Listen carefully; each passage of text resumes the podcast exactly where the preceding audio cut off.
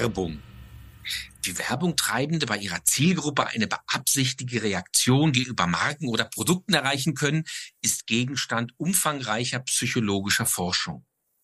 Weil Werbung nicht selten unbewusst wirkt und die Rezipientinnen und Rezipienten selten Auskunft darüber geben können, warum sie bestimmte Marken oder Produkte besonders gut finden, rückt man dem Thema oft mit tiefen psychologischen Methoden zu Leibe. Einer der renommiertesten Forscher rund um solche tiefenpsychologische Marktforschung ist Dirk Ziems, Gründer der in Köln und Berlin ansässigen Agentur Concept M und er ist jetzt im Out of Form Podcast. Herzlich willkommen. Herzlich willkommen auch. Danke für die Einladung zu Ihrem tollen Podcast. Herr Ziems, derzeit wird ja heftig über Werbeverbote für bestimmte Lebensmittel diskutiert.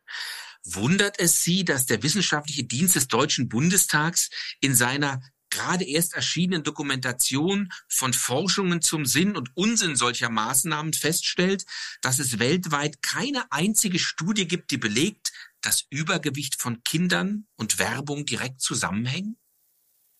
Naja, das wundert mich eigentlich nicht, äh, denn so ein kausaler Nachweis, äh, dass Werbung also direkt das Ernährungsverhalten beeinflusst, das ist wahrscheinlich ja gar nicht möglich. Ähm, das ist ja mehr ein übergreifender Zusammenhang.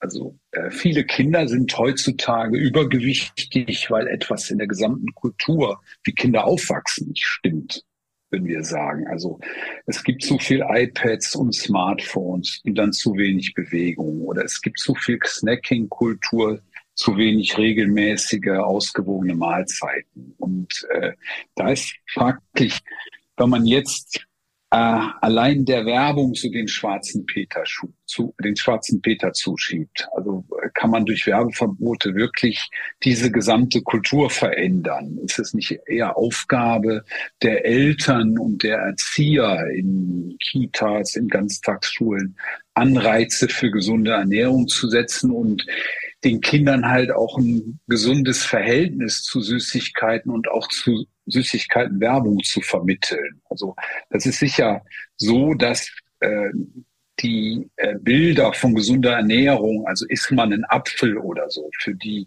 die Eltern und Erzieher so eintreten, konkurrieren mit so starken Bildern aus der Werbung für Süßigkeiten und Snacks. Und, äh, und daher kann man auch sagen, Werberegulierung in dem Sinne sind schon sinnvoll, dass die Kinder nicht überall mit Werbung überflutet werden sollten. Mhm. Aber es gibt ja bereits auch so Selbstverpflichtungen der Marken und wir hören eigentlich auch zum Beispiel von den Kinder-TV-Sendern, dass ähm, Foodmarken, viele Foodmarken da auch gar keine Werbung mehr schalten. Mhm wenn man jetzt mal in die Vergangenheit oder in andere Länder guckt, Zigarettenverwerbeverbot ist ja so ein Thema. Da gibt's ja dann auch die Schockbilder auf den Packungen und sowas. Sind denn generell, ähm, wenn man so die Erfahrung aus dem Ausland anguckt, sind solche Verbote als Prävention eigentlich überhaupt sinnvoll? Weil, wenn man, wie gesagt, die Studienlage durchliest, kommt, hat man den Eindruck, es hat eigentlich nirgendwo funktioniert.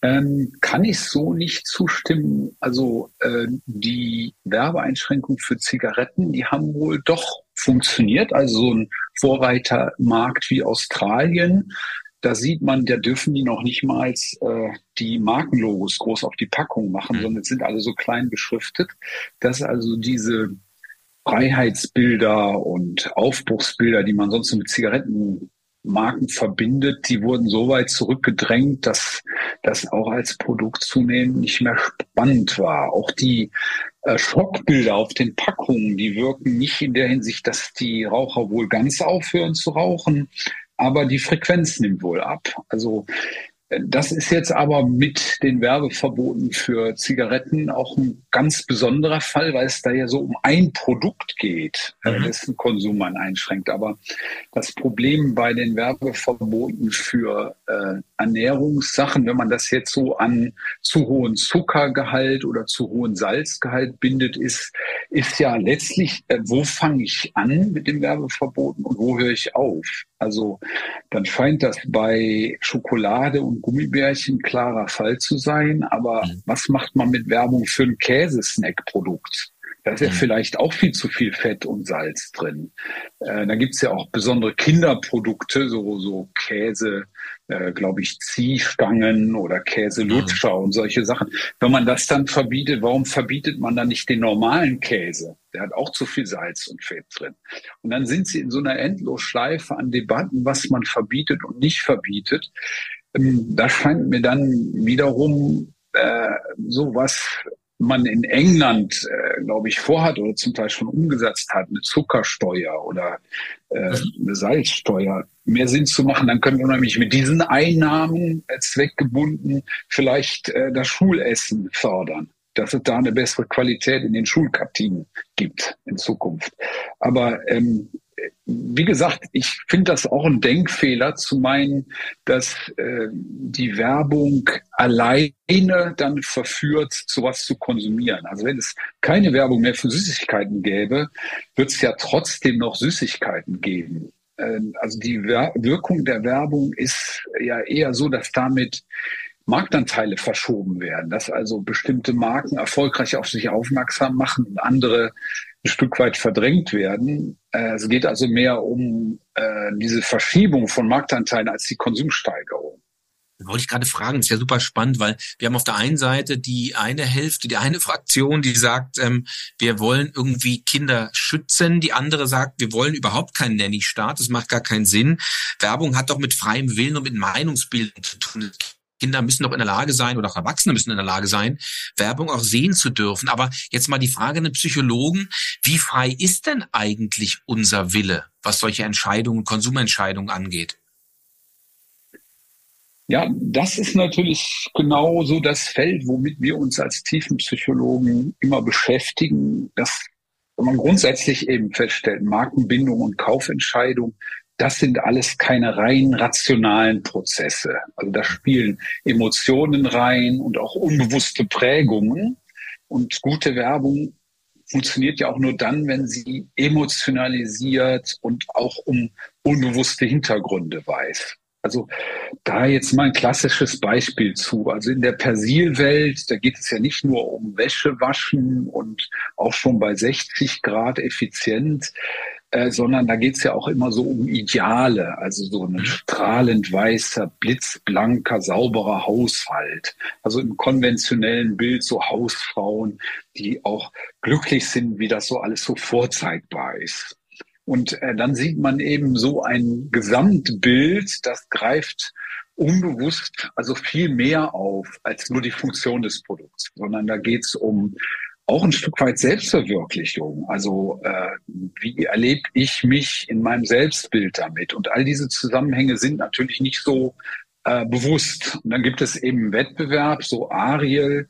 Äh, da ist das mehr eine ja ganz normale, auch leicht chaotische Familienwelt. Da dürfen die Kids auch mal draußen in Matsch spielen und dreckig werden. Und äh, da wird so ein Bild angesprochen und die Zielgruppen eben alles eben dann oft auf so einer Ebene, wo die Zusammenhänge auch äh, unbewusst sind, gar nicht so klar den Verwendern das Spannende oder Interessante an der Tatsache finde ich in der Tat, dass wir über ein Phänomen reden, gehen wir über die Werbeverbote, ähm, wo man sagt, man will eigentlich ja was Gutes, man will ja Adipositas bei Kindern bekämpfen, will dafür sorgen, dass sie, wie Sie richtig sagen, die Ursachen mehr Bewegung fördern, den Kindern helfen, auch gesunde Ernährung zu erkennen, andere Sachen vielleicht nicht so oft zu essen. Ich glaube, da sind wir uns ja auch alle einig darüber.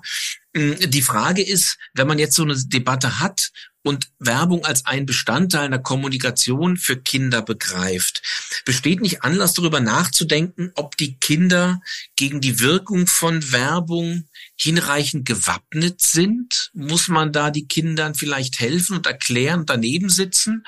Oder braucht man vielleicht Aufklärung, wo man sagt, guck mal, es ist ja nur ein Kommunikations- oder Meinungsbildungsangebot?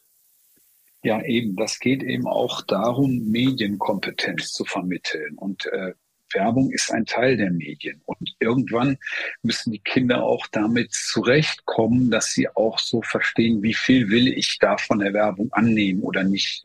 Ähm, in der Tat, das muss man auch wirklich sagen, Kinder bis zu einem gewissen Alter, also bis zum Alter von sechs bis sieben Jahren, die haben natürlich noch kein kritisches Bewusstsein und die können auch noch gar nicht gut zwischen Programm und Werbung unterscheiden. Also da ist also äh, auch wichtig, wie Sie das sagten, dass man als Eltern äh, auch mit den Kindern zusammen fernsieht und äh, die Kinder auch mal darauf hinweist und die auch dann dazu bringt zu sehen, glaub nicht alles, was da kommt. Dass man den Kindern auch vermittelt, nach einem Schokokuss hast du dich überfressen.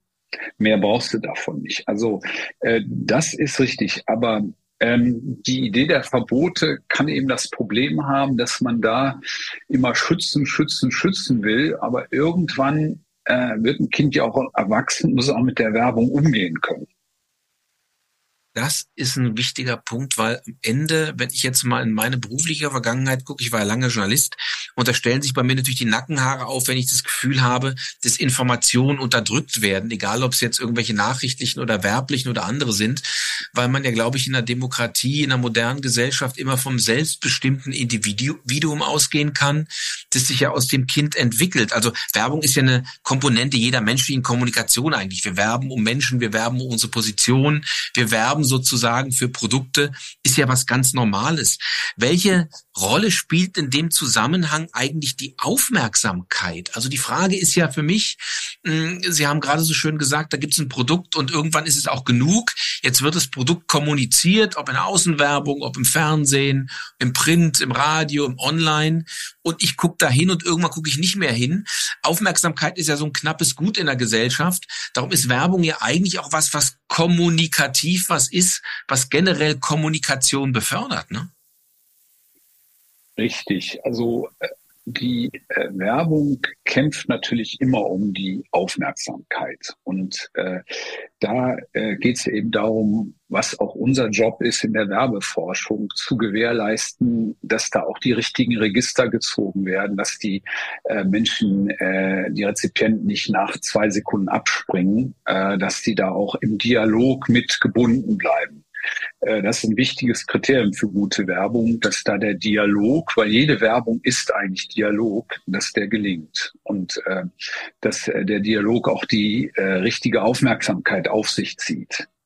Ansonsten gilt, was Sie eben ganz grundsätzlich gesagt haben, äh, Werbung ist eigentlich ja universelle Komponente von jedem Kommunikationsverhalten, denn mit jedem Kommunikationsverhalten geht auch ein Beeinflussungsversuch mit einher. Also äh, wenn Sie das schon auch jeder, der eine Familie hat, beobachten im Familienleben, wenn Sie als Eltern Kinder zu so einem Spaziergang motivieren wollen, dann sagen sie auch am Ende, wenn wir dort ankommen, gibt es dort ein Eis oder Kuchen. Ähm, Ähnliches im Job, äh, wenn Sie Mitarbeiter einstellen, dann sagen Sie dem auch, ja, wenn dich hier ein Jahr bewährt hast, gibt es eine Gehaltserhöhung. Also äh, wir haben bei jedem auch LinkedIn-Profil implizit eine werbliche Komponente, Selbstdarstellung, sich interessant machen, was posten, was bei anderen gut ankommen soll. Also diese Beeinflussung, die ist ja ein Grundmodus jeder Kommunikation. Sie haben gerade soziale Medien angesprochen. Mm, das ist ja ähm, etwas, was wir permanent erleben, dass wir uns und andere uns oder andere sich dort inszenieren. Wir lernen, glaube ich, in sozialen Medien ein zweites Ich aufzubauen oder haben es gelernt, mit dem wir uns anders da sind. Was können wir denn aus dieser Inszenierung generell lernen? Ist es in unserer Wahrnehmung echtes Leben, wie wir uns da inszenieren? Oder ist es was, wo wir differenzieren können zwischen meinem echten und meinem künstlichen Avatar-Ich? Ja, ich denke, ähm, da funktionieren ja verschiedene Social Media ganz unterschiedlich. Also wenn wir so eine Welt nehmen wie Instagram, da geht's ja so um Stylebook, da geht's ja wirklich um sehr äh, hochpolierte Inszenierung. Die Währung, die da immer hintersteht, ist eigentlich so mit dem Soziologen Bourdieu gesprochen, das soziale Kapital. Also es geht nicht direkt um äh, ja, äh, Euros, die man da einnimmt, sondern eher Klicks, Likes und so weiter und so fort. Und äh, wer da viel akkumuliert, äh, der fühlt sich dann eben auch größer. als der andere. Das ist so die Belohnung in dem System. Jetzt ist Aufmerksamkeit generell, auch Aufmerksamkeit in sozialen Medien, aber auch bei der Werbung eine relativ knappe Ressource. Wir können ja eben alles nicht gleich gut verarbeiten. Und Werbung inszeniert Markenprodukte, so wie wir es gerade eben ja wunderbar rausgearbeitet haben, so wie wir uns auch selber inszenieren. Das ist ja ein attraktives, aber ein komplett unrealistisches Bild. Wie doof sind wir Menschen denn eigentlich in Hinblick auf glauben, dass das, was wir da sehen, Sie haben vorhin wunderbar auch Persil und Ariel angesprochen, dass das die echte Welt ist. Wissen wir nicht, das ist was, was uns so vorgespielt wird? Naja, äh, das ist sicher so. Wir sprechen ja auch von Advertising Literacy, dass man das ganze Spiel auch durchschaut. Aber natürlich sind die Marken eben halt auch so Bausteine der Alltagskultur. Also die Marken geben uns Vorbilder, äh, ja, in welches Bild komme ich da rein, was für eine Lösung habe ich da in dem Bereich. Und insofern wird Werbung auch äh, oft gerne äh, konsumiert. Also eine Welt ohne Werbung ist äh, sicher sehr viel äh, grauer und äh, die Werbung lehnt ja auch äh, lädt ja auch ein zu der ein oder anderen kleinen Trauma, Träumerei oder dass man mal aus dem grauen Alltag auch verschwinden kann, sich wegträumen kann in tolle Welten. Herr Ziems, ein wunderschöner Satz, den man wunderbar zitieren kann. Wir machen für den Moment mal eine Zäsur. Ähm, wir haben eine Menge gelernt über das Thema Werbeverbot und über die Frage, wie Werbung eigentlich auf Menschen zugeht. Wir wollen uns in 14 Tagen wiedersehen und dann besprechen wir, wie es aussieht mit Werbewirkung und vor allen Dingen auch mit der Frage, wie Tiefenpsychologie methodisch dem Thema zu Leibe rücken kann. Vielen Dank für den Moment. Vielen Dank fürs Zuhören im Out of Home Podcast. In 14 Tagen sind wir wieder für Sie da.